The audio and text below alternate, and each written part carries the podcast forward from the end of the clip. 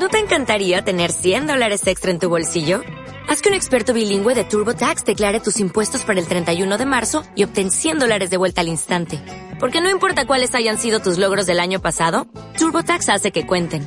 Obtén 100 dólares de vuelta y tus impuestos con 100% de precisión. Solo con Intuit TurboTax.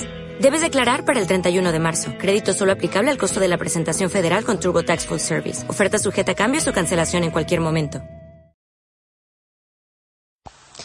Capítulo 11. Prohibido autocastigarse. La suprema felicidad de la vida es saber que eres amado por ti mismo o más exactamente a pesar de ti mismo. Víctor Hugo. El autocuidado psicológico. Quizás, además de perder a tu pareja, hayas perdido algo de amor propio.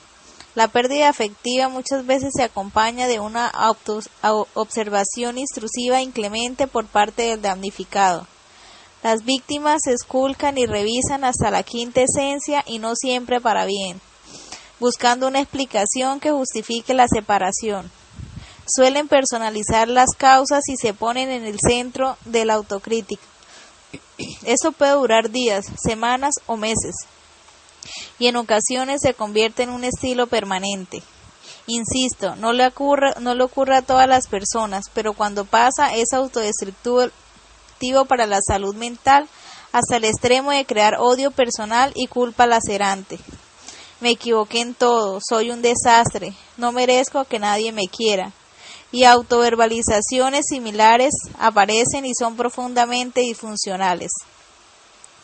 Si estás en esta etapa debes tratar de frenarla y conectarte con una autoevaluación más benigna. Aceptemos que no eres un dechado de virtudes, pero de ahí a ser un desastre y bordear los límites de la miseria humana hay una diferencia. Confórmate con ser normal, tienes cosas buenas y malas, como todos, y cometemos errores y aciertos, ni ángel ni demonio. Eres más, bien, eres más bien una persona que carga el despecho, el abandono o la pérdida y por lo tanto sufre, así que no ganas nada con agrandar la herida. No te trates mal, ni te insultes, ni te autocastigues, porque aunque no lo creas, mereces lo mejor por el solo hecho de estar vivo o viva. ¿Te equivocaste? Pues aprende de la experiencia. ¿Qué extrañas a tu es? Aguante, lucha contra la añoranza, ya que pasará. Que te sientes solo o sola, rodéate del afecto de seres queridos, de amigos o de gente del común. No te laceres en nombre del amor o del desamor. No vale la pena. Además, es posible que te arrepientas de hacerlo cuando la razón por fin marque un pare a tu acelerado corazón. Te pido que sea más benigno o benigna con tu pareja. Agrégale una pizca de autocomplacencia a tu actitud autocrítica, que en el proceso de tu pérdida afectiva no haya ni vencedores ni vencidos las actitudes negativas que debes evitar para no lastimar tu yo. Uno de los principales cambios que necesitas para salir del pozo en el que estás es la ayuda que puedes propiciarte a ti mismo o a ti misma. Cada vez que te castigas y te inculpas por lo que deberías haber dicho o hecho, te hundirás, te hundirás más en la depresión y en una sensación de apatía frente a la propia existencia. ¿Qué hacer? No dejarte llevar del autocastigo psicológico, en ninguna de sus formas. Negarte a él por principio. si quieres criticarte, hazlo con respeto y de manera constructiva, sin acabar con una valía personal.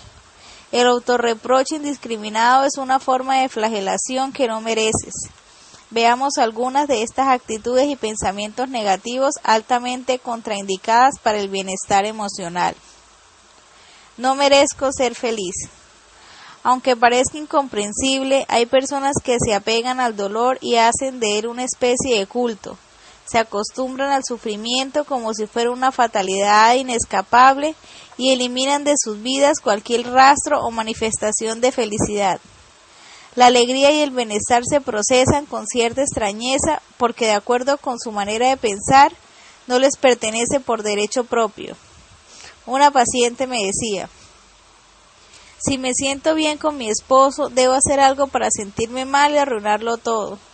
Sé que estoy haciendo algo inadecuado, pero es más fuerte que yo y no puedo parar. Peleo, discuto, invento problemas y me pongo insoportable. Masoquismo es posible, además de sadismo, porque la que sufre también es la pareja. He conocido gente que lleva a sus espaldas un fardo de problemas organizados por orden de dificultad y cuando resuelven el primero de la, de la lista pasan al segundo y así sucesivamente. El asunto es que las dificultades nunca acaban, porque la lista se completa todos los días y por lo tanto siempre habrá de dónde sacar angustia. En estos individuos la mente funciona principalmente como un centro de resolución de problemas. Ya resolví uno, veamos cuál sigue. No hay descanso, las contrariedades y complicaciones se enganchan unas a otras sin dar tregua. No queda ni tiempo ni espacio para el bienestar o la tranquilidad del alma. Una mujer ya entrada en años me explicaba su actitud pesimista.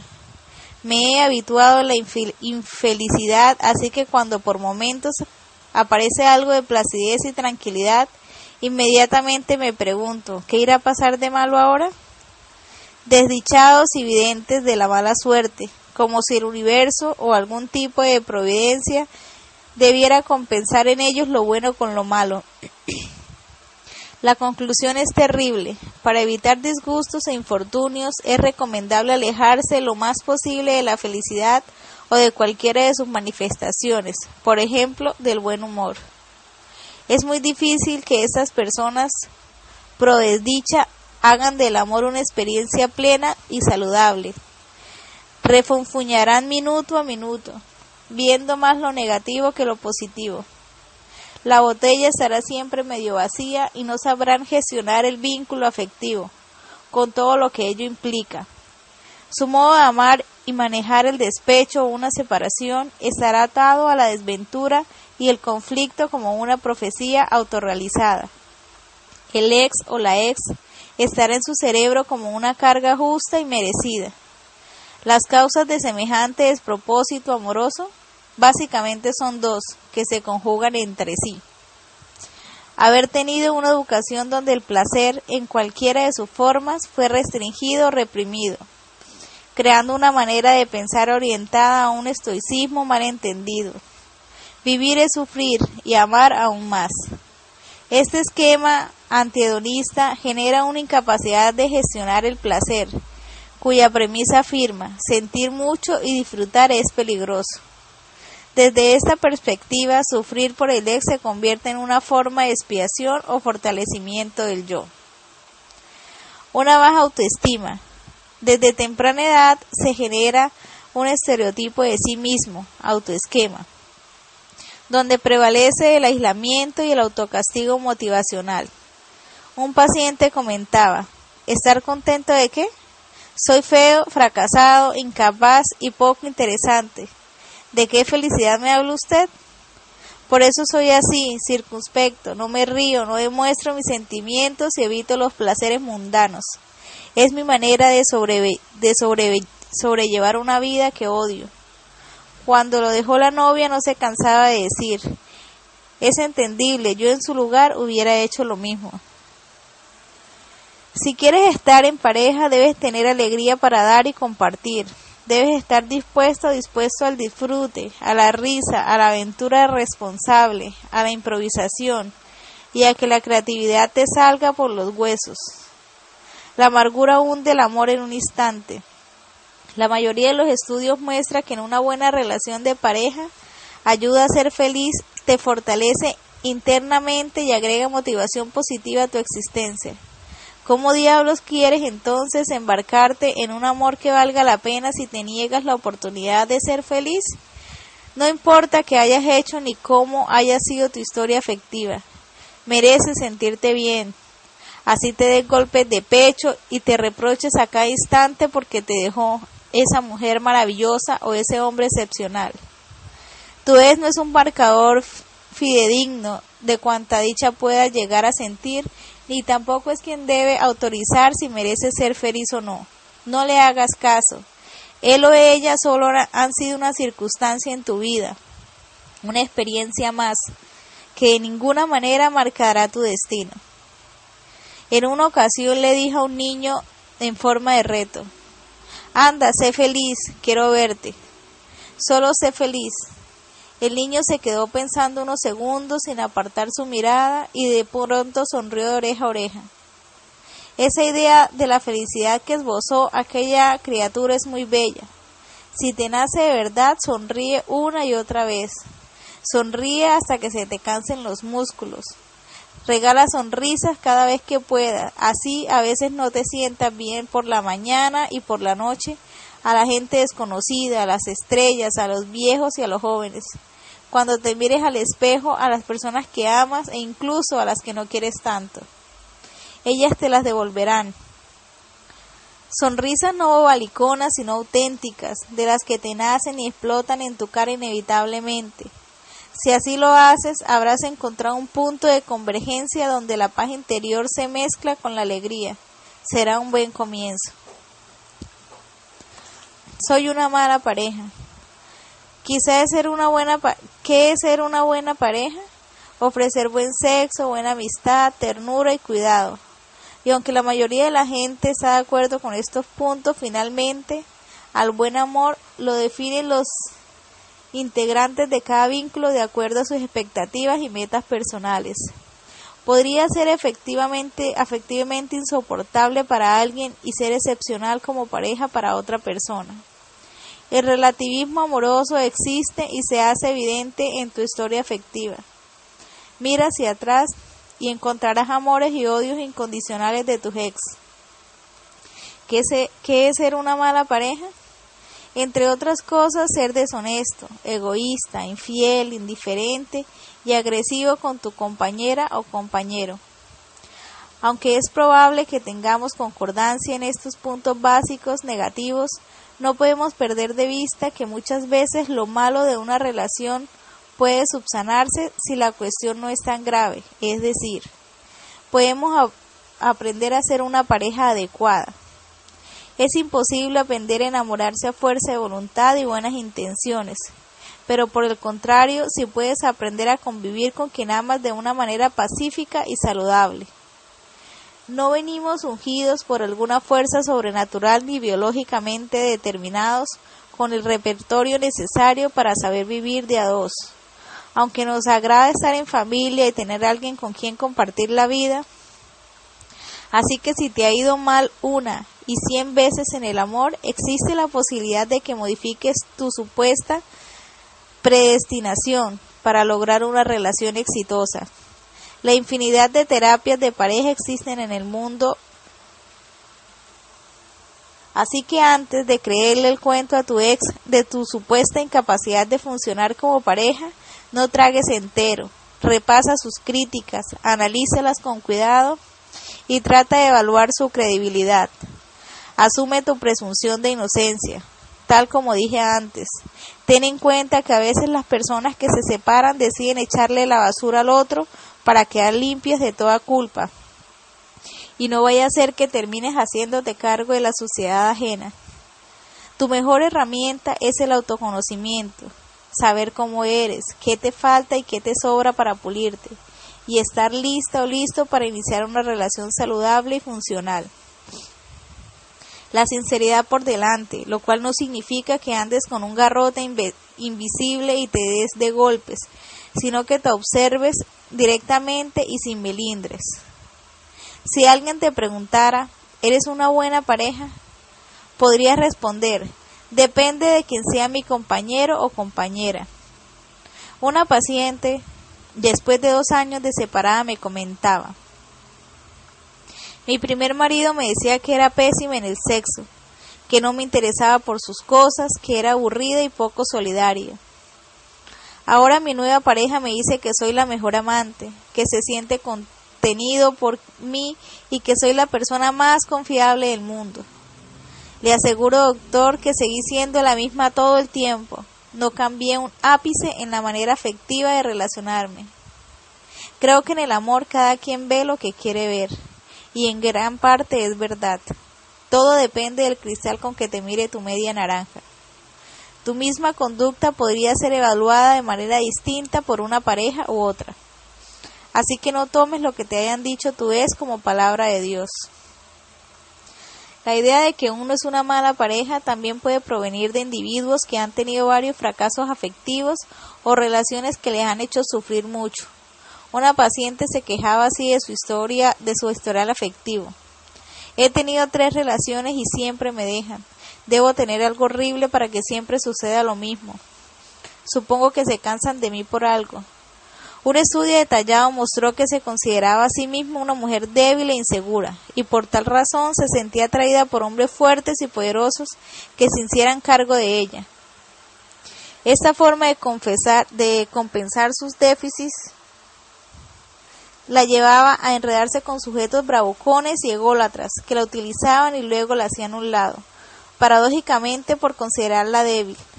Solo logró mejorar sus relaciones cuando logró sentirse más segura de, sí misma y pudo elegir a sus parejas sin buscar compensar nada. No era una mala pareja, era una mujer débil. No te rotules, por favor. Asimila esta máxima. Se aprende a ser pareja viviendo en pareja. Entrenamiento emocional. No te condenes diciendo, sol, soy una mala pareja. Piensa el contenido de tus autoafirmaciones antes de rotularte y trata de no utilizar categorías globales que involucren y ataquen tu valía personal. Céntrate mejor en aquellos comportamientos concretos que deberías cambiar. Por ejemplo, en vez de afirmar tajantemente no sé amar o como pareja soy un desastre, podrías decir trataré de ser menos egoísta y escuchar más a mi pareja. O Debo aprender a disfrutar más las relaciones sexuales. Por eso buscaré un terapeuta. En fin, conductas concretas y no clasificaciones totalizadoras que afecten negativamente tu persona. No soy una persona normal, me separé. Una paciente llegó a mi consulta porque se sentía muy deprimida. Cuando comencé la ana ananesis e indagué sus datos personales, ocurrió un hecho relevante desde el punto de vista psicológico. Al querer saber su estado civil, se le subió el rubor a la cara, agachó la cabeza y dijo en voz baja, separada. Luego me miró a los ojos unos segundos y volvió a repetir, separada. Era evidente que se avergonzaba de su condición. Le pregunté por qué asumía esa actitud y me respondió, no soy una persona normal, me separé. Obviamente esa creencia sobre su vida afectiva y sobre ella misma la bloqueaba social y emocionalmente. Ella llevaba un ser en su ser una especie de marca como en la novela La letra escarlata, donde el personaje es una mujer adúltera a la que la obligaban a llevar la letra A colgada del cuello como una forma de sanción moral y social. Mi paciente, aunque no vivía en el siglo XVII, se sentía llevando la letra S de separada, e incluso pensaba que la gente murmuraba a sus espaldas y la señalaba. Al cabo de unas citas, descarté cualquier tipo de paranoia y descubrí con asombro que en realidad sí era señalada por su entorno inmediato debido a que habitaba en una subcultura especialmente conservadora. Una vez separada, la familia se alejó de ella y muchas amigas y amigos dejaron de frecuentarla. La letra S, simbólicamente hablando, sí existía en su ambiente. Era segregada por hombres y mujeres, como si por el hecho de haber terminado con su matrimonio fuera una persona contaminada y contaminante. El exmarido había tenido un romance con la profesora de sus hijos y cuando ella le pidió que la dejara hiciera un nuevo intento, él le propuso que siguieran casados y manteniendo las apariencias, pero sin que él dejara a su amante. Ella no aceptó ser partícipe ni cómplice de semejante enredo y le pidió que se fuera. Esa fue su culpa y su transgresión.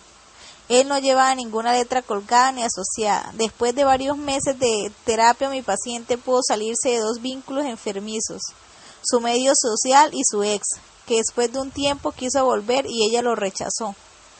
Finalmente se hizo cargo de sí misma y de sus hijos con entereza y valentía. Deberían haberla felicitado y colgarle la letra B de victoria. Su tendencia autodestructiva se transformó en un esquema de autoaceptación, así la moral y las buenas costumbres dijeran lo contrario. Bajo cierto tipo de sanción y presión social manifiesta, mucha gente se siente distinta y segregada por haberse separado. Como yo veo la cosa, separarse a conciencia y responsablemente, habiendo sopesado pros y contras, es más un acto de inteligencia y madurez que una desgracia. Salvar la relación mala y funcional a cualquier precio, negociando la dignidad personal y tus principios, no tiene sentido, además de que es irresponsable para con uno mismo. No te dejes arrastrar por argumentos del medioevo. No te sientas mala o malo por actuar de manera coherente con lo que piensas y sientes. Eres libre para decidir sobre tu vida afectiva. Eres el último juez de tus propias decisiones y comportamientos. Duélale a quien le duela, si no estás violando los derechos de nadie, incluyendo los tuyos, no te avergüences por intentar ser feliz. Capítulo 12. Inventa tu propio ritual de despedida. Poder decir adiós es crecer. Gustavo Cerati. La ceremonia del adiós. El duelo es una forma de despedida, de aceptación profunda de un adiós y la construcción de un nuevo significado de vida. Un nuevo sentido donde la realidad manda sobre el deseo. No hay duelo saludable sin realismo duro y crudo. Uno de los procesos que contribuyen significativamente a soltarse del individuo ausente son los rituales, los cuales podrían definirse como actos simbólicos a través de los cuales quedamos en paz con la persona que ya no está. En el caso del duelo afectivo, un ritual es una ceremonia no para reafirmar el vínculo, como en el caso de una persona fallecida, sino para ratificar y procesar adecuadamente la disolución definitiva. Ese reconocimiento protocolar, acompañado de una acentuada e intensa actividad emocional, pretende cortar y eliminar todo vestigio de autoengaño o esperanza inútil y establecer un distanciamiento concluyente de parte del doliente. Los rituales permiten aceptar los hechos, fomentar la expresión de dolor y hacer una especie de borrón y cuenta nueva para seguir adelante. No pienses que este reconocimiento de la pérdida será indoloro terminarás admitiendo que perseguir un imposible es algo tan insensato como inútil. En el fondo, todo duelo es aprender a perder con dignidad.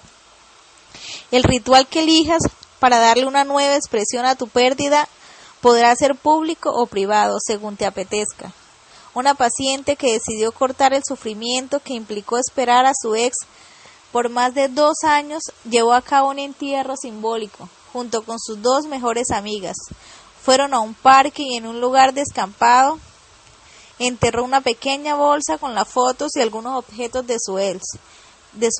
Luego sembró un árbol sobre aquello. Sus amigas la abrazaron todas, lloraron, una meditó y la otra rezó junto a ella. Cuando en una cita me relató lo ocurrido, dijo, la verdad es que me liberé de él, de sus recuerdos, de un lastre. Lo que pensé al sembrar el árbol fue que de tanto dolor, de tanta angustia, quizá podría surgir algo bueno. Al rezar sentí a Dios muy cerca mío. Un rito, un rito laico, pero profundamente espiritual. Recuerda, tú lo inventas, tú lo creas. En otro caso, un hombre hizo una especie de catarsis narrativa. Escribió una carta de varias decenas de hojas a la ex. Luego la quemó a orilla del mar y esparció sus cenizas por la playa.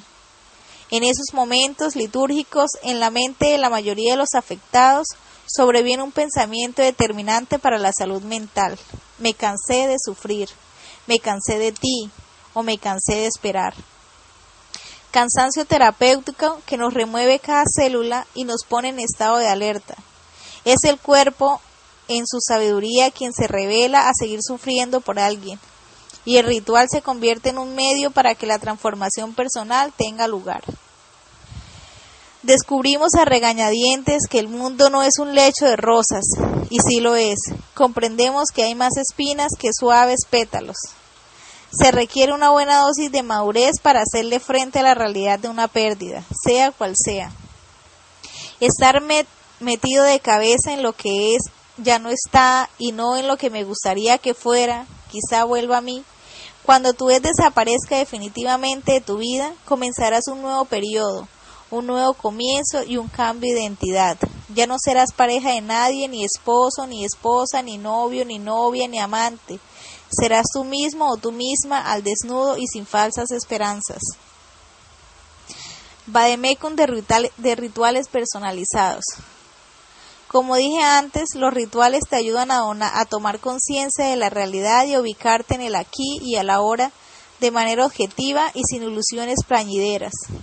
Veamos algunos ejemplos de cómo la gente se inventa la manera de darle un punto final a su proceso de duelo, creando cultos personalizados que aunque formalmente sean distintos, tienen la misma meta, dar un cierre contundente y decisivo al vínculo. No intentes buscar la lógica porque el trastorno de esos actos es alegórico y particular. Lo que funciona para uno no necesariamente funciona para otros. Cartas y poesía sin destinatario. Un paciente escribió un libro de poesía sobre el dolor que sentía porque su esposa lo había dejado. Lo llamó Libro al Viento. Fueron unas 50 poesías, de las cuales no guardó copia ni duplicado. Durante un mes y medio, desde su balcón lanzó un escrito cada día. Cada mañana, luego de un café y un cigarrillo, dejaba caer un relato desde el octavo piso donde vivía y llorando lo veía descender desde lo alto, arrastrado por el viento. Según él, en esos momentos no pensaba en nada, solo eran pedazos de ella que se iban. Luego de esa experiencia, el duelo se resolvió rápidamente. En otro caso, una paciente ya mayor, luego de que su amante la dejara sin dar la menor explicación, decidió escribir una carta a mis futuros ex, descargó hasta el último reducto de indignación que le quedaba y lo volcó en una especie de manifiesto. Imprimió 1222 copias, que eran los días que había estado juntos, y salió a la calle a repartirlas, a la entrada del, del metro cerca de su casa. Según ella misma explicaba, solo al entregar la última copia sintió un profundo y reparador alivio. Cuando le pregunté en una cita si aún pensaba en él, me dijo con la mayor tranquilidad, Él murió para mí, o mejor, es como si nunca hubiera existido. Un computador y una impresora pudieron más que varias horas de consulta. la estrategia del cerrajero. Una paciente a quien su novia lo había dejado porque se había enamorado de su primo, regresó al Puente de las Artes en París, donde habían viajado con ella en una ocasión, y buscó por varios días el candado que habían colgado los dos luego de jurarse amor eterno. Con la ayuda de unas pinzas y mucha rabia, logró abrirlo y lo tiró al río, mientras se repetía a sí mismo, ya no te quiero, ya no te quiero, ya no te quiero, y soltó una que otra lágrima. Después sacó una cerveza que llevaba en su bolso y brindó por el desamor que según él se produjo en ese preciso momento. Crematorios laicos. La gente que practica este tipo de exequias no pretende honrar al muerto sino a sí misma. Buscan volatizar simbólicamente sus sentimientos negativos de la persona ausente. El procedimiento consiste en tomar un objeto que posea una fuerte connotación afectiva y vincularte con quien fuera su pareja. Buscar un recipiente y prenderle fuego hasta verlo convertido en cenizas. Una paciente lo hizo con una bufanda de su exnovia que ella le había entregado un día que hacía mucho frío y él guardaba con mucho cariño. El pedazo de tela aún guardaba el perfume de la mujer, por lo que el hombre decidió ponérsela por un rato, olerla y luego colocó una pequeña urna de metal en la bañera, donde había hecho el amor varias veces con ella. Lloró, se despidió, la roció con alcohol y le prendió fuego, mientras escuchaba su canción preferida. Todo un, un ritual pirómano, sin duda. Mientras veía la bufanda quemarse, se decía a sí mismo, yo valgo la pena, tú te lo perdiste, tú te lo perdiste. Autoestima de la buena, y a partir de ese momento muy pocas veces volvió a pensar en ella y cuando lo hacía podía manejar la cuestión. Fiestas de despedida. Recuerdo el final de la película Filadelfia, protagonizada por Tom Hanks y Denzel Washington ganadora del Oscar al mejor actor en 1993, en la cual toda la familia y los amigos se reúnen luego de la muerte del protagonista. en plan de homenaje y despedida en un ambiente de festejo respetuoso. Los asistentes miran un video de la niñez del difunto mientras comen y beben en un entorno amable y cordial. La posición de los deudos es tranquila. Se fue en paz, era una gran persona. Donde haya ido estará mejor. Esperanza saludable y alivio. Es posible lograr algo similar en una ruptura afectiva. ¿Cabe la festividad? Pues en mis años de psicólogo clínico he visto muchos casos en que la pérdida afectiva es considerada afortunada por los afectados y los que se conmemora no es la persona ausente, sino la persona que renace al retomar su papel separado o separada. Una ruptura o disolución del vínculo puede liberar al doliente de años de sufrimiento, por lo que a veces la palabra doliente debería cambiarse por afortunado o afortunada. Una paciente tiró su casa por la ventana cuando su marido, un hombre muy difícil, infiel y agresivo, decidió irse con su amante. Ella tomó la decisión de hacer pública su alegría y organizó una celebración por lo alto y sin reservas. No lo hacía por venganza, sino por expresar la felicidad de poder retomar su vida. Colgó carteles con la expresión soy libre y cocinó todos los platos que a ella le gustaban y al ex no. Se compró un vestido muy corto, color fucsia, y no se puso sostén, cosa que nunca le había dejado hacer su pareja. Un antiluto, atrevido y simpático, rodeado de amigos y amigas. Mi paciente se homenajaba a sí misma, era un acto de amor propio y autorreconocimiento, porque ella no había dado el paso antes, por puro miedo a equivocarse y luego arrepentirse. El amor patológico no deja pensar. Las excusas que habían frenado su decisión eran las mismas que utilizan las personas esclavizadas e inseguras, que viven atrapadas en malas relaciones. Hay matrimonios peores. Él no es tan horrible. Él es el padre de mis hijos o me quedaré sola, sola. Y en este último punto sus predicciones fallaron, porque a los tres meses ya estaba con un amigo prometedor aborto. A veces alguien debe tomar la decisión por uno, sobre todo cuando la cobardía arrecia. Festejar el fin de una mala relación es reafirmar la autonomía, es hacerla explícita, atrevida y abierta. Como ya he dicho en, otras, en otros escritos, hay desamores que emancipan emocionalmente a las personas que ya no aman o a quien ya no aman. Ritual de purificación. Un paciente cansado y harto de sufrir por su ex, al cabo de cuatro meses de separado y sin esperanzas de reconciliación, decidió quitar de su apartamento hasta el, el último vestigio de la que fue su mujer. Sacó todas las cosas que le pertenecían a ella y se las mandó a su casa. No contento con eso, decidió desinfectar la casa de punta a punta con líquidos de limpieza, jabones, estropajos, limpiavidrios. Dos empleadas del servicio y unos cuantos paquetes de incienso comenzó lo que él mismo denominó un rito de purificación. Me dijo en una ocasión, no quedó nada, ni el menor indicio de ella. Cambié toallas, sábanas, cobijas o cualquier cosa que ella hubiera tocado. No quedó nada. Con cada lugar que limpiaba era como si estuviera limpiando una parte de mi mente, como si lograra, lograra deshacerme de hasta el último vestigio afectivo que aún quedaba en mi memoria. Después medité, puse música sacra, me vestí de blanco y me tiré al piso. Todo estaba inmaculado. Fue extraordinario. A las pocas horas de su curioso acto de purificación, el dolor había cesado por completo. El rito de limpiarse del otro, quitarse de encima su carga, había dado resultado. Nunca más volvió a sufrir por la ex. Las inundaciones o implosiones emocionales. Quiero alertar sobre este punto. Algunas personas piensan que si se inundan de todo lo que despierte el dolor o la memoria del otro, música, fotos, olores, sabores, videos, objetos, llegará un momento en que el organismo lo absorba o lo procese hasta desaparecer. Según mi experiencia, no recomiendo hacer esto si no está dirigido por algún terapeuta con experiencia en las técnicas de inundación. Este procedimiento ha mostrado éxito en muchos casos, pero solo cuando está debidamente programado por profesionales altamente calificados. De no ser así, el efecto de esta implosión puede generar exactamente lo contrario de lo que se busca, y el paciente podría sensibilizarse en vez de desensibilizarse, y quedar mucho peor. No necesitas activar la memoria emocional hasta que explote. Hay cientos de maneras de sacar al de tu cabeza y de tu corazón sin correr riesgos inútiles. Rituales por Internet, hechizos informáticos. Tampoco recomiendo la infinidad de hechizos que sugieren por Internet.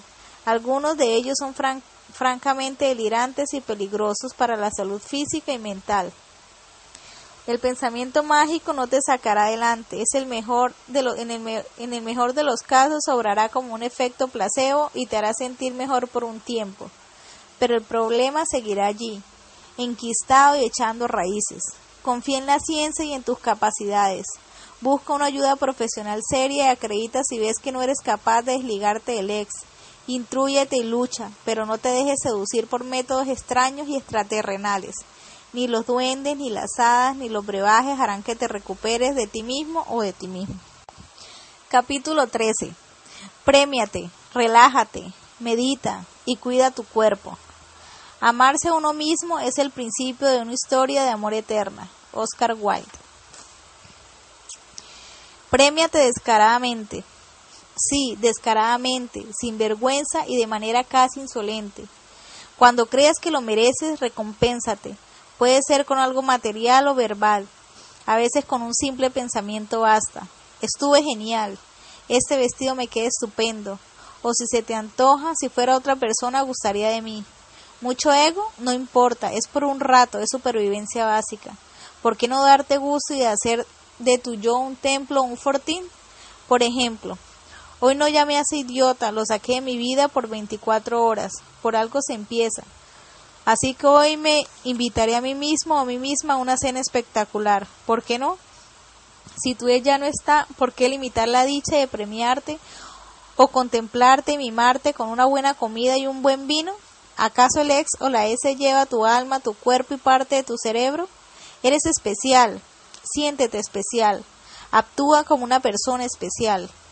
Así que borra la autocompasión que te hunde y crea un ambiente motivacional repleto de placeres y cosas que te gustan de siempre. Si te mueres por un helado de chocolate, devórate dos o tres, los tres a tu salud. ¿Quién dijo que tus preferencias deben cambiar porque tu ella no te acompaña? El helado sabe mejor cuando lo comemos solos, sin hablar con nadie, concentrados en el sabor, en sacar la lengua hasta donde se te antoje y relamerte, tú y la dicha cara a cara, en solitario que tus papilas se exacerben sin la necesidad de un amor maltrecho que te acompañe. Haz tu lista de privilegios, tu lista de premios y refuerzos, de lo que en verdad te gusta y piensas que mereces. No incluyas nada a medias, anota lo que te induzca al mayor gozo y si no es dañino, dañino para tu salud, regálatelo. Gestiona el placer saludable sin culpas ni recato. No esperes mañana, declara hoy el día de la premiación para existir. Se trata de la autoconservación, de activar el amor propio hasta que no queden vestigios del autocastigo. Un paciente me decía, ¿cómo voy a premiarme a mí mismo si apenas puedo con la vida? Si no tenerla a ella me quita las ganas de vivir. Mi respuesta fue la siguiente. La primera etapa para salir del hueco en el que estás es dominar la depresión y si esto implica combatirla y hacer lo que te gusta lo que te gustaba antes, así ahora no le veas mucho sentido o no te motive. Poco a poco irás recuperando las ganas por lo que te generaba placer. Es al revés de lo que piensas. No debes sentirte bien para empezar a autorreforzarte. Es dándote placer y bienestar que te sentirás bien. Así sea un esfuerzo al principio. Tu mente creará la posibilidad de alcanzar una buena autoestima que te sacuda y te aleje de la tristeza. No lo olvides, ella no lo era todo. Esa es la buena nueva. Hay vida después del desamor, hay vida después del ex. Quédate con esta frase de Plutarco y haz la tuya. Inclúyela en tu base de datos y sácala a relucir cada vez que puedas. El hombre vale tanto cuanto él se estima. Tú defines cuánto vales. Y una cosa más, no hagas a un lado el humor, así sea negro y recalcitrante. Lo importante es que te sirva para canalizar la amargura. Integre el chiste, la paradoja, la contradicción oportuna, la metáfora y lo absurdo de tu vida. No digo que disfrutes del sufrimiento, sino que aprendas a reírte de tu persona sin ofenderte. No seas como esos individuos pomposos y formales que se toman muy en serio a sí mismos y ponen cara de trascendencia hasta para estornudar. Una frase anónima dice, cuando la vida te presente razones para llorar, demuéstrale que tienes mil y unas razones para reír. No hablo de optimismo irracional y desproporcionado, sino de ser capaz de captar el contrasentido y fomentar lo que es cómico o gracioso. Un budista le dijo a uno de mis pacientes que en la otra vida tendría oportunidad de subsanar el problema con el ex. Mi paciente aterrorizado le respondió Dios mío, ¿usted quiere decir que me voy a encontrar otra vez con ese monstruo? Lo siento, prefiero pasarme al catolicismo. Si va a ser así, con una vida basta. Y soltó la carcajada a la cual se le sumó el budista. El humor tiene tres ventajas. Levanta tu estado de ánimo, te distrae y te aleja de las personas tóxicas y amargadas porque ellas no soportan el humor. Practicarlo es salud mental. Relájate o medita hasta donde seas capaz. La tensión y el estrés dañan tu organismo.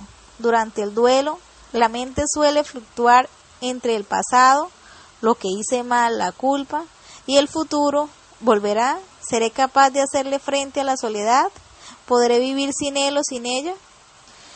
Como viste en el capítulo, solo pienso en ti, es muy importante hacerle frente a los pensamientos negativos, tendencia a la depresión y catastróficos, tendencia a la ansiedad, respectos de tu ex.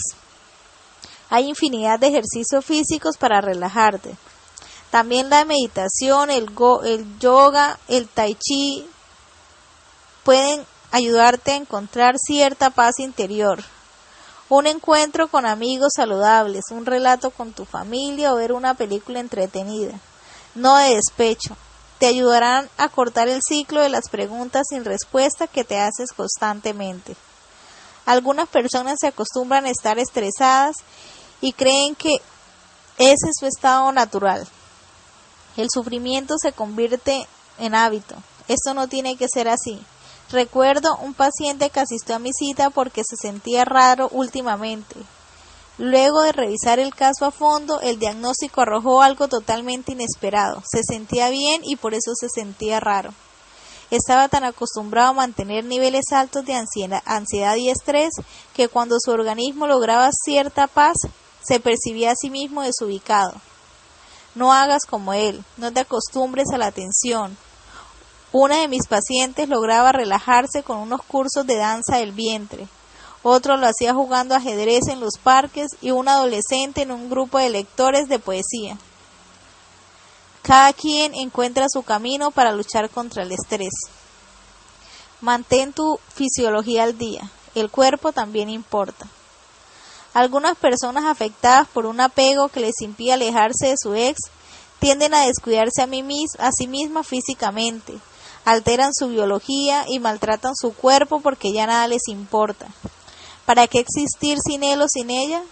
El descuido del yo suele ser un síntoma importante en las depresiones de diversa índole y puede dañar significativamente a quien la padece.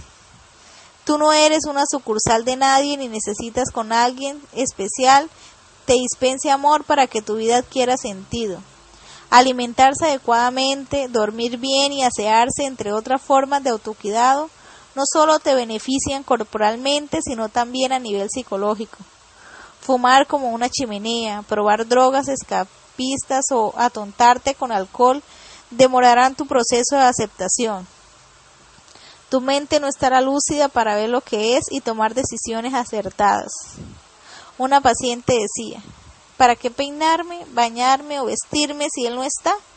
Le respondí, ¿por qué no se arregla para usted misma? ¿Para gustarse cuando se mira al espejo? ¿Para sentirse agradable ante sus propios ojos y no ante los ajenos? No lo entendió. En su cabeza solo cabía la posibilidad de ponerse linda para el hombre que amaba. Él lo justificaba todo, incluso ser una piltrafa. A los tres meses de separada su figura había cambiado sustancialmente. Se veía más vieja, con ojeras, había bajado 10 kilos y su color de piel era pálido. Cuando caminaba arrastraba los pies y la ropa que llevaba puesta le quedaba grande. Estaba sucia y arrugada. Si el sufrimiento interior se manifiesta en forma de descuido personal, hay dos, hay dos consecuencias negativas que reafirmarán la idea de que uno es poco menos que un miserable y un ser despreciable no querible. La primera ocurre cuando nos miramos al espejo y vemos que nuestra apariencia es una muestra clara de la decadencia en la que estamos. Cuando mi paciente se vio en un espejo de cuerpo entero, dijo, con razón se fue. De nada sirvió recordarle que ella antes de la separación tenía un aspecto mucho más agradable. La mente funciona en estos casos con una testarudez sostenida y lo que busca es comprobar como sea que uno es un asco. Puro autocastigo, flagelación afectiva. La segunda consecuencia de tipo social se revela en la retroalimentación de la gente. Si tu mirada, tu expresión facial y corporal, tu voz y tu apariencia en general son lamentables, la gente te tratará con lástima. Pobre, qué mal está. Y se relacionará contigo desde el pesar y confirmarás para tus adentros que eres digno o digna de tu lástima. Un paciente concluyó luego de ver cómo lo trataban sus amigos. Es apenas natural que se hayan desenamorado. Nadie quiera un despojo de ser humano. Otra vez la mente tratando de autoagredirse. Si no comes, te desnutres. Además de la angustia, deberás lidiar con una enfermedad. Lo mismo pasa si no duermes y si dejas tus rutinas diarias para encerrarte a lamentar tu vida. Si te afeas o descuidas tu figura, te sentirás desagradable por fuera y por dentro. ¿Qué quieres comprobar? ¿Que no mereces ser amada? Intenta porrear tu autoestima aún más, destruir tu autoimagen, eliminar tu yo, reducir tu humanidad a la mínima expresión. ¿Y para qué? Si tu es no está, te queda algo maravilloso que nadie puede arrebatar, tu persona. Si él o ella no está, estás tú, tu vida, tus sueños, tu potencial, tu humanidad. La clave es como sigue, si no te gustas, no le gustarás a nadie, si no te amas, nadie te amará de verdad. Si no te respetas, te respetarán. Ese es el juego. Irradias lo que eres y afectas positiva o negativamente lo que te rodea. Tienes el don de crear un ambiente repleto de bienestar o un nicho depresivo a tu alrededor. Empieza por lo más básico, no agaches la cabeza, no te desprecies. Engalana tu existencia, embellece tu ser. Capítulo 14. Toma el control de tu vida y reinvéntate. La vida no se trata de encontrarte a ti mismo, la vida se trata de crearte a ti mismo. Construye un nuevo proyecto de vida personal. Hay momentos en la vida en que debemos entrar en un estado revolucionario, es decir, propiciar un cambio radical de aquellas estructuras y paradigmas, y paradigmas cognitivos que bloquean la mente, renovar nuestra visión del mundo y las creencias centrales que nos habían caracterizado hasta el momento como si un pescado saltara de una pequeña pecera al mar inmenso. Ese es el impacto de un cambio radical. Se trata de una transformación en la que reacordamos nuestro ser porque percibimos muy profundamente que la realidad en la cual estábamos dejó de ser la misma. Si lo que está a tu alrededor se modifica y tú sigues igual, te acabas, te quedas rezagado de la existencia. Perseguirás tu propia sombra o la de tu ex. En esta fase de recuperación sentirás que tu ex te interesa cada vez menos. La desvinculación empezará a gestarse. ¿En qué concentrar tu energía? En vivir intensamente y existir hasta las últimas consecuencias. Harás una lectura actualizada del día a día. Tomarás el control, revisarás las viejas metas y construirás otras nuevas. Examinarás tus antiguos objetivos a fondo y tirarás mucho a la basura. En ese proceso de cambio y recambio es posible que descubras algo que siempre había estado en ti y tenías abandonado. La libertad emocional, una libertad nueva y para muchos desconocida. Comprenderás que no es imperioso que alguien te susurre cosas bellas al oído y que puedas ser feliz sin él o sin ella. Empezarás a soltarte de las cadenas que te aten a tu ex. Para empezar tu proyecto de vida, hace dos preguntas esenciales qué quiero hacer de mi vida y qué es lo que realmente me agrada. Has pensado tampoco en ti que debe resultarte difícil responder con naturalidad. Una paciente me decía, Doctor, usted me pregunta qué quiero y cuáles son mis metas. Realmente nunca he pensado en ello, todos mis pensamientos eran para él. Debido a su dependencia emocional, jamás se había preguntado qué quería ella para ella. No digo que haya que olvidarse de quienes te rodean, sino que no te olvides de ti. Si tu vida giraba alrededor de tu ex, ahora girará alrededor tuyo, sin egoísmos, de una manera sensata y práctica. Es un hecho, para amar sanamente a los demás debes primero fortalecer tu autoestima. ¿Qué quieres hacer de tu vida? ¿Quieres estudiar, dedicarte a algún trabajo en especial? ¿Qué es lo que pagarías por hacer? Yo sé que no siempre es posible volcarse de lleno y de manera inmediata en la vocación más sentida. Sin embargo, es vital que tomes conciencia de tus deseos más íntimos y que orientes el rumbo adecuadamente. Por ejemplo, si de joven querías aprender a tocar un instrumento y ahora no tienes tiempo debido a tu trabajo, no lo deseches. Hazlo en tu tiempo libre. Aprovecha cada segundo para aprender lo que siempre quisiste. Métete eso en la cabeza, nunca es tarde. ¿Prefieres una actividad social, espiritual, comunitaria? ¿Amaste siempre la lectura? ¿Quieres montar un negocio? ¿Aprender a cocinar platos exóticos? Lo que sea, ahora que tu mente vuelve a pertenecerte, como suelen decir, el cielo es el límite. Construye un plan guiado por el corazón sin olvidar la razón. No necesitas tener una pareja para abrirte paso por la vida. Tómate un respiro y define un espacio del yo con yo, donde no quepa tu ex. Una transformación profunda ya que está gestando en ti. Observa el proceso y disfrútalo.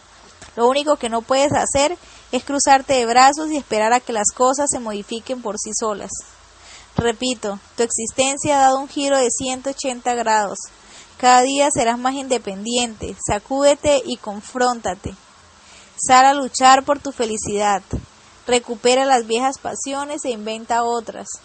Métete de cabeza al mundo, llénate de optimismo y vacíate de aquel hombre o aquella mujer que no te dio respiro. La vida sigue, curiosea, explora, sorpréndete. Si has llegado a esta etapa del duelo, ya no eres la misma persona. Algo le hará cosquillar a tu ser, algo te empujará a destapar tus sentidos y motivaciones. La curiosidad, la mayoría de las personas, luego de alejarse de su ex y llorar lo que no está escrito, sienten un fuerte impulso por intentar recuperar el tiempo perdido. Un querer saborear y disfrutar cada momento de la existencia. Como aquel pez que descubre el mar, el mar saltarás de la depresión y la tristeza y al mundo sibarita de los placeres que tenías olvidado. Es verdad que algunas heridas todavía estarán cicatrizándote, también habrá tropiezos, recuerdos inoportunos, pero serán cada vez menos incómodos y dolorosos. Cada vez que te veas tambalear, apóyate en el autorrespeto y en la dignidad que siguen firmes. No lo dudes. Curiosea, explora, investiga. No me refiero a que te revuelques obsesiva y locamente de experiencias de una noche. Hablo de otro tipo de aventuras. Por ahora no afectivas, que, te permitan entrar en contacto con el mundo y las personas de manera amigable y pacífica. Aleja cualquier tipo de violencia física o psicológica, ni odios ni venganzas. Decir que la vida sigue significa que entrarás a formar parte de cada experiencia y suceso que valga la pena, y para hacer lo que necesitas que nadie te lleve de la mano. No empieces con resquemores y exigencias tontas. Por ejemplo, si un amigo o una amiga te invita a una ópera, pues no digas que no te gusta la ópera. Si nunca has ido a una, ensaya o dale otra oportunidad al tenor y la soprano. Prueba comidas nuevas, peinados arriesgados, colores distintos en tu ropa, en tu maquillaje, en el decorado de tu casa.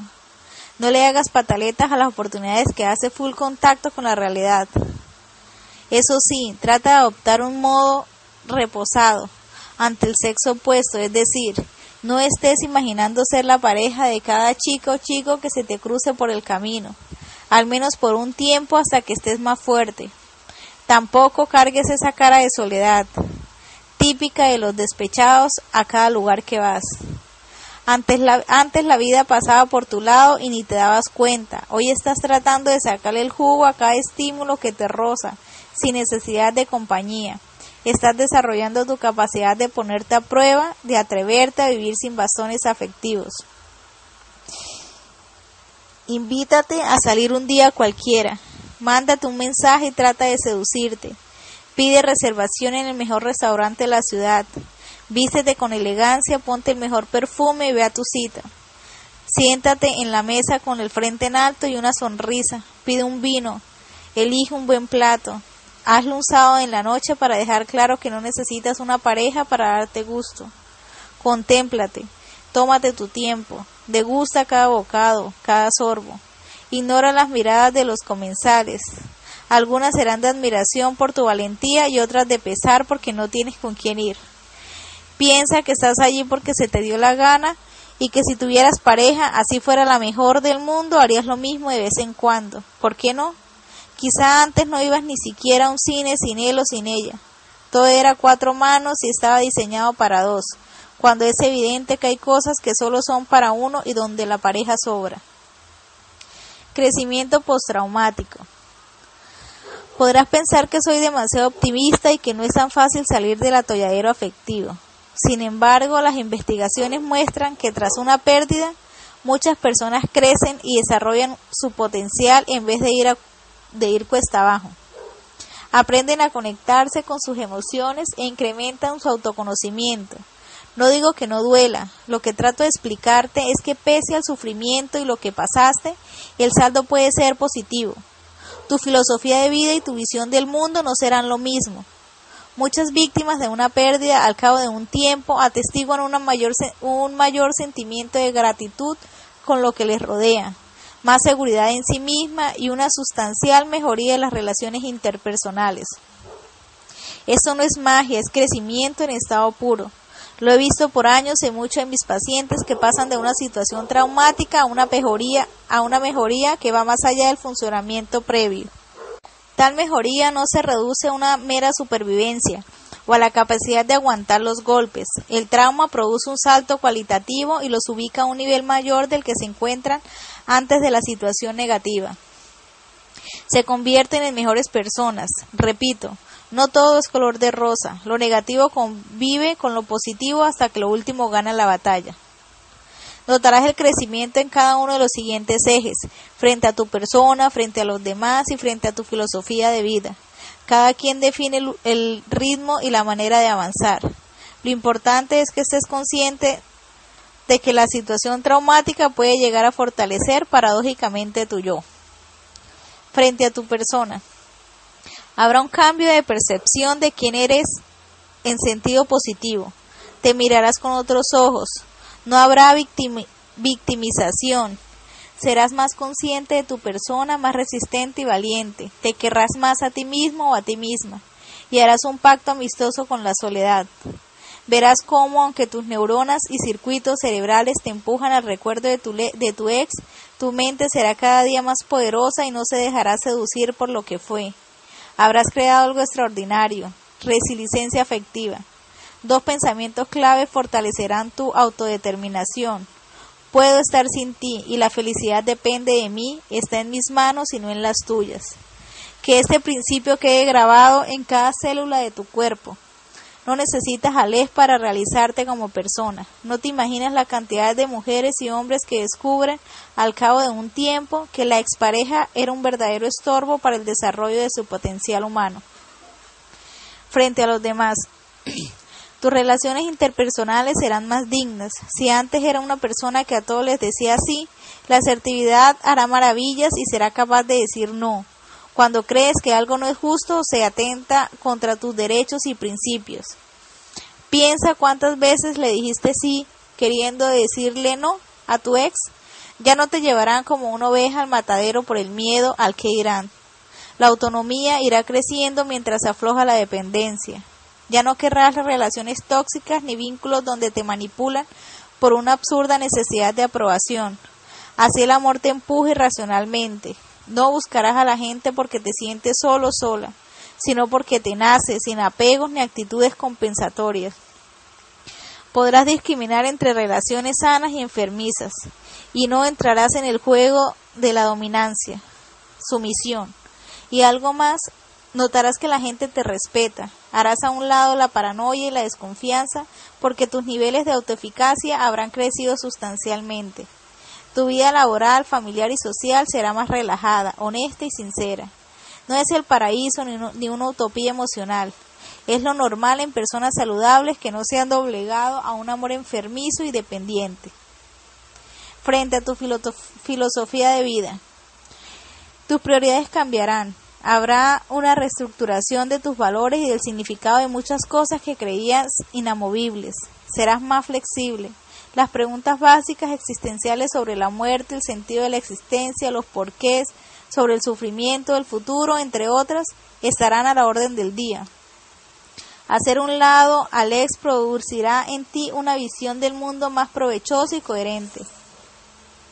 Repasarás cada convicción y cada punto de vista para que aflore un nuevo esquema constructivo, uno que te empuje hacia arriba. Tu vida espiritual cobrará más fuerza y muchas virtudes olvidadas saldrán a flote. Querrás observar o contemplar el mundo y no solo participar de él. Esos cambios en tu filosofía de vida no te ocurrirán por obra y gracia de un milagro, sino porque en términos de procesamiento de la información habrá formateado gran parte de tu mente. La sensación será la de volver a nacer, una cosa tendrás clara y te servirá de guía. Nadie, y menos tu ex, podrá detener tu crecimiento interior. El perdón como liberación personal. La persona que fue tu pareja puede generarte muchos sentimientos encontrados, resentimiento, compasión, amor, odio, tristeza, decepción y otras. A veces la maraña se hace indescifrable y difícil de identificar. Sin embargo, si prestas atención sabrás discriminar cuál es más molesta. Una paciente me decía, lo que nunca le perdonaré a ese idiota es que no fue capaz de amarme. Le respondí que el amor no era una obligación, y se ofuscó. En su mente había un principio irracional infantil de reciprocidad emocional. Si yo te amo, tú debes amarme. Y si no lo haces, eres una persona mala. Me apresuré a explicarle que si bien el ex tenía el derecho a no amarla, también tenía la obligación ética de ser sincero y mantenerla informada, cosa que no había hecho. Ella se sentía engañada porque el hombre había jugado el papel perfecto del esposo que la amaba, mientras que por dentro avanzaba el desamor. No dijo nada, no intentó nada. La separación fue dolorosa y ella albergaba un gran rencor, el cual había generalizado y le impedía relacionarse con otras personas del sexo opuesto. Solo pudo recuperarse cuando logró perdonar al ex, es decir, quitarse el enquistamiento y el rencor que no le dejaba vivir. Comprendió que no la merece quien la lastima y rompió la cadena de lo que podría haber sido y no fue, que la ataba al pasado. El resentimiento es una carga difícil de llevar porque ocupa mucho espacio mental y se alimenta de los recuerdos. O sea, si no le hace frente, hace metástasis. Además, te lleva a un aislamiento emocional defensivo y en consecuencia bloquea la posibilidad de establecer vínculos afectivos estables y tranquilos. Es como una espina clavada en el cerebro. Si quieres sacarte a tu ex de encima y mandarlo lejos con serenidad y sensatez, de algún modo debes llevar el perdón, que no es el olvido, ni humillación, ni justificación, sino recordar sin dolor. Ten en cuenta que el acto de perdonar no llega de pronto, es una decisión y requiere de un proceso previo.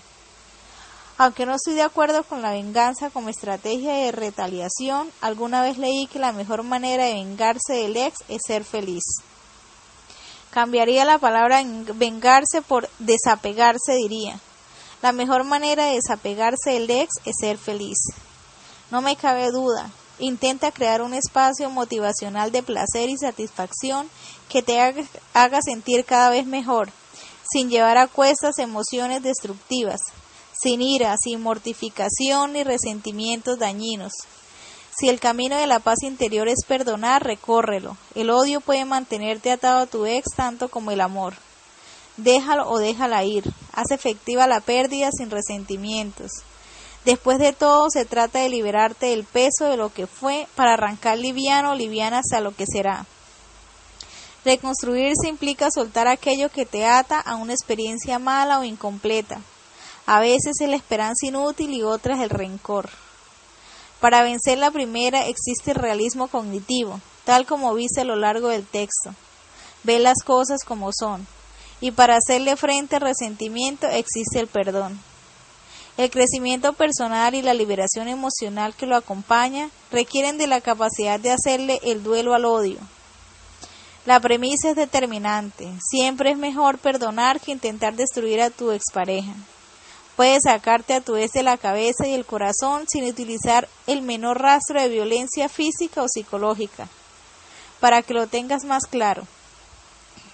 Perdonar no es olvidar, es recordar sin dolor y sin rencor, es una decisión. Tampoco implica negociar con los principios y los valores que te definen o doblegar tu propia dignidad. Perdonar no es cruzarte de brazos y ver cómo el otro la otra remete contra ti tratando de acabar contigo. No es poner la otra mejilla. Uno puede dejar de aborrecer al culpable y aún así exigir, seguir exigiendo que se aplique la justicia frente a ese individuo en cuestión.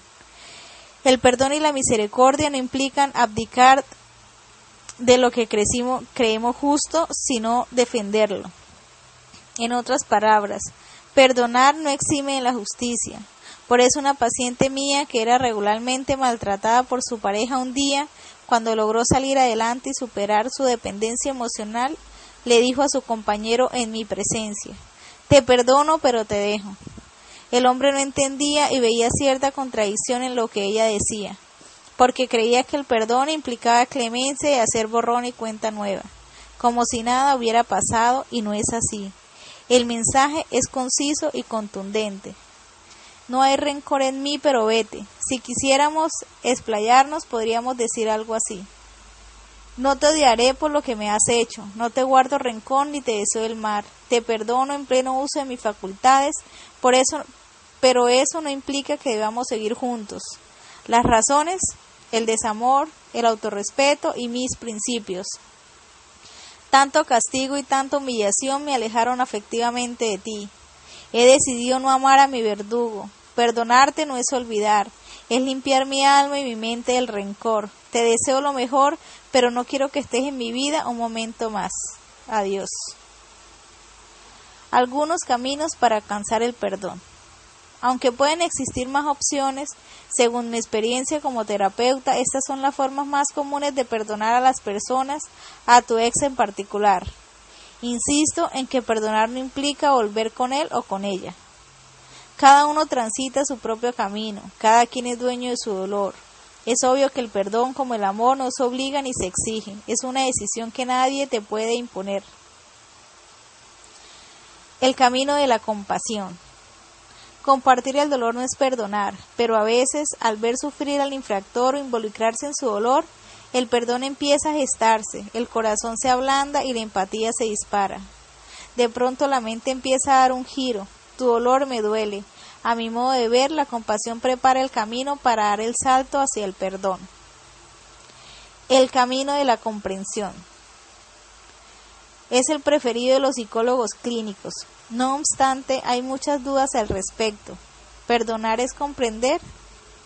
No necesariamente. Ante una agresión busco, puedo buscar razones y atenuantes, y pese a todo sentir odio porque me infligió el daño.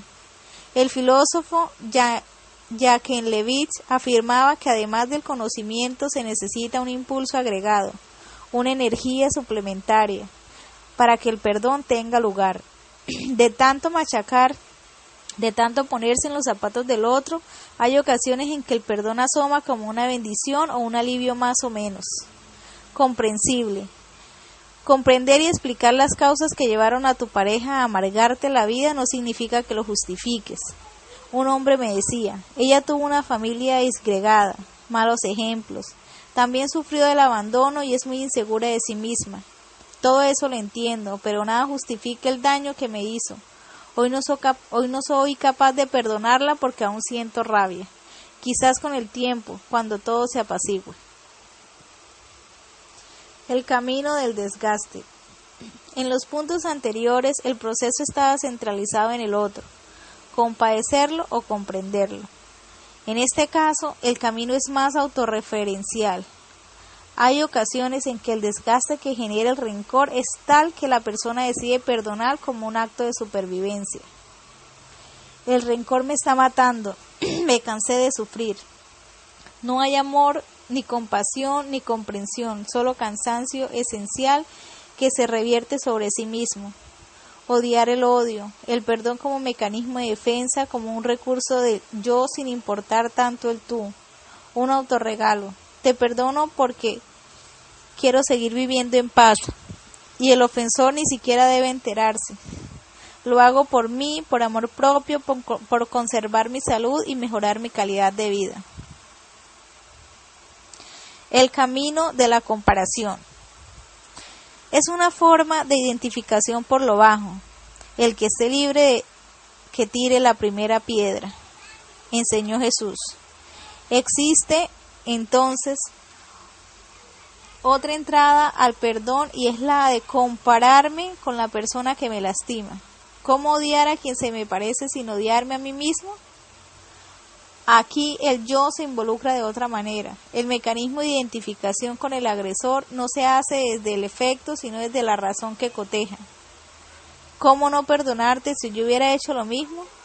Una mujer luego de meditar sobre el abandono que había sufrido llegó a la siguiente conclusión. Ya no me quiere, me duele hasta el alma aceptarlo.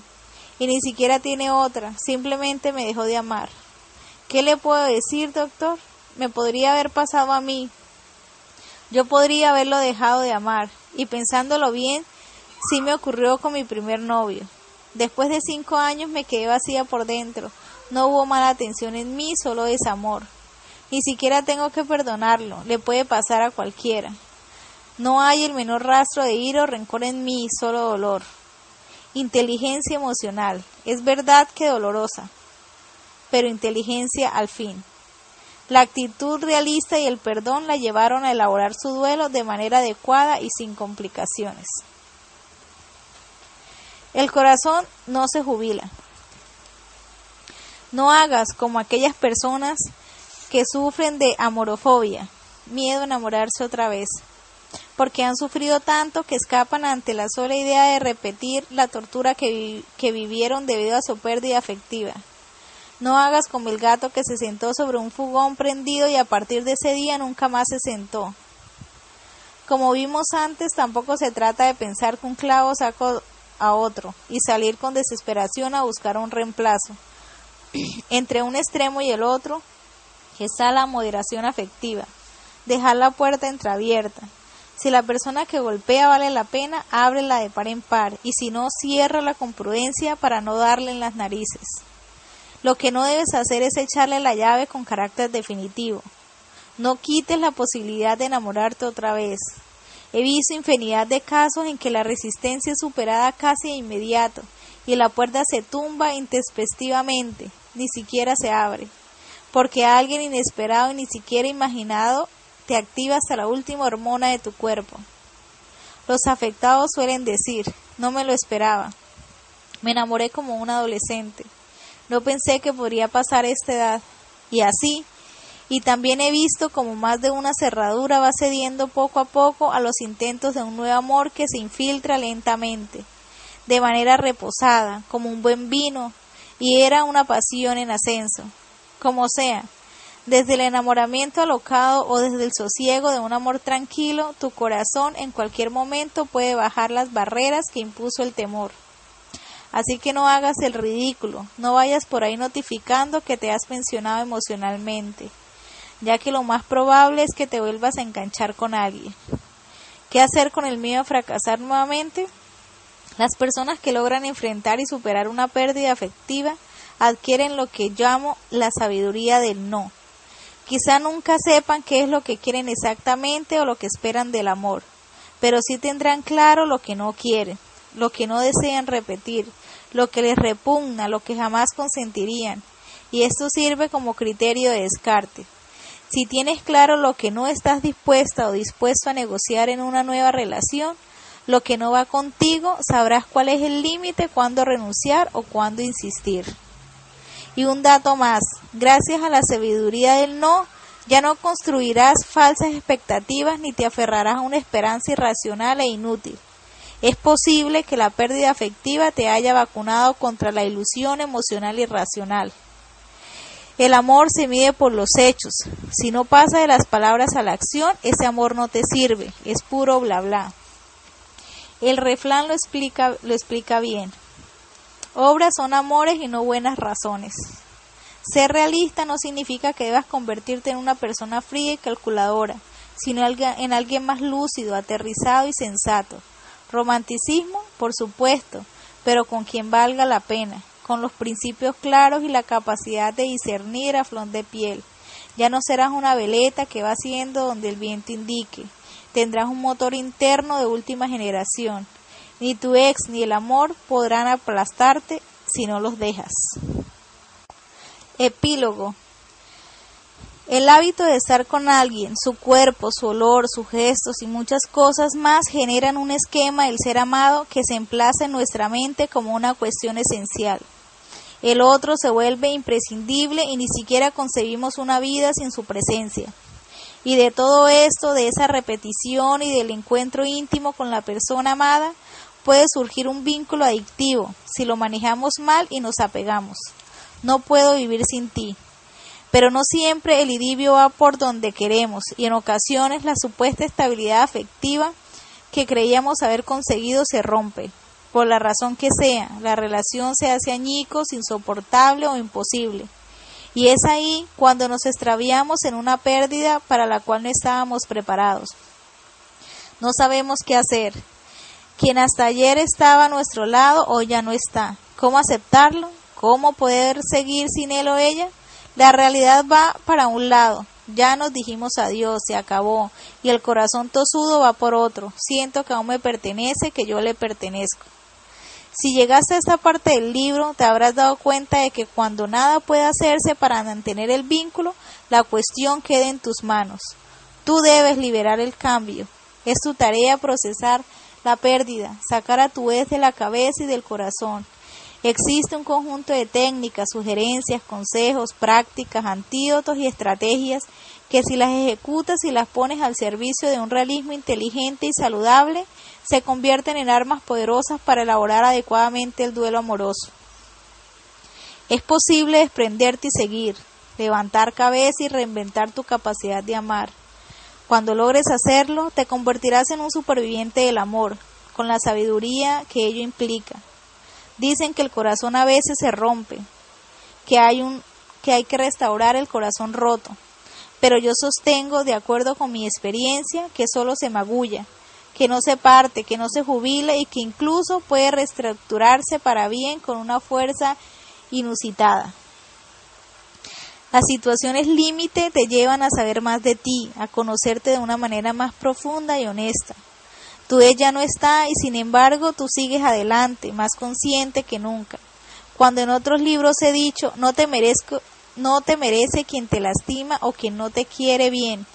Significa que aun en las pérdidas afectivas más terribles o en el peor y más crudo desamor, la gente se recupera cuando echa a rodar la dignidad personal y el autorrespeto. No son palabras ni consolaciones bobaliconas, es verdad. Lo que están apegados a su ex o a un amor imposible pueden soltarse de manera definitiva y la mayoría es capaz de hacerlo. Lee esta guía las veces que sea necesario.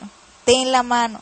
Cuando creas que está todo perdido y que te vencerá el dolor, recurre a ella. Recuerda que en ese contexto olvidar no es sufrir amnesia, es vaciar de contenido emocional el recuerdo de quien estuvo a tu lado sin odio, sin rencores, incluso con un afecto positivo.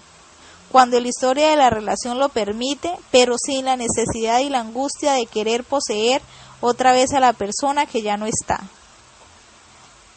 Si dejas de mirar atrás, descubrirás que delante de ti te espera un mundo lleno de posibilidades, un crecimiento que te llevará a desarrollar hasta la última de tus potencialidades.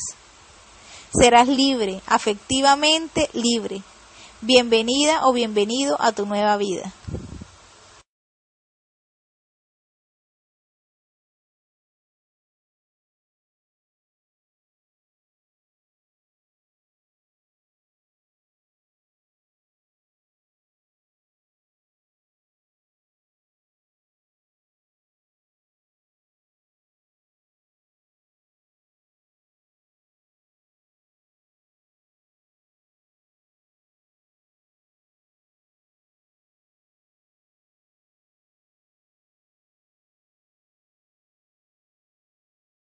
As a new Western Union customer, you can enjoy a $0 transfer fee on your first international online money transfer. Send money to your family and friends back home the fast, easy, and reliable way.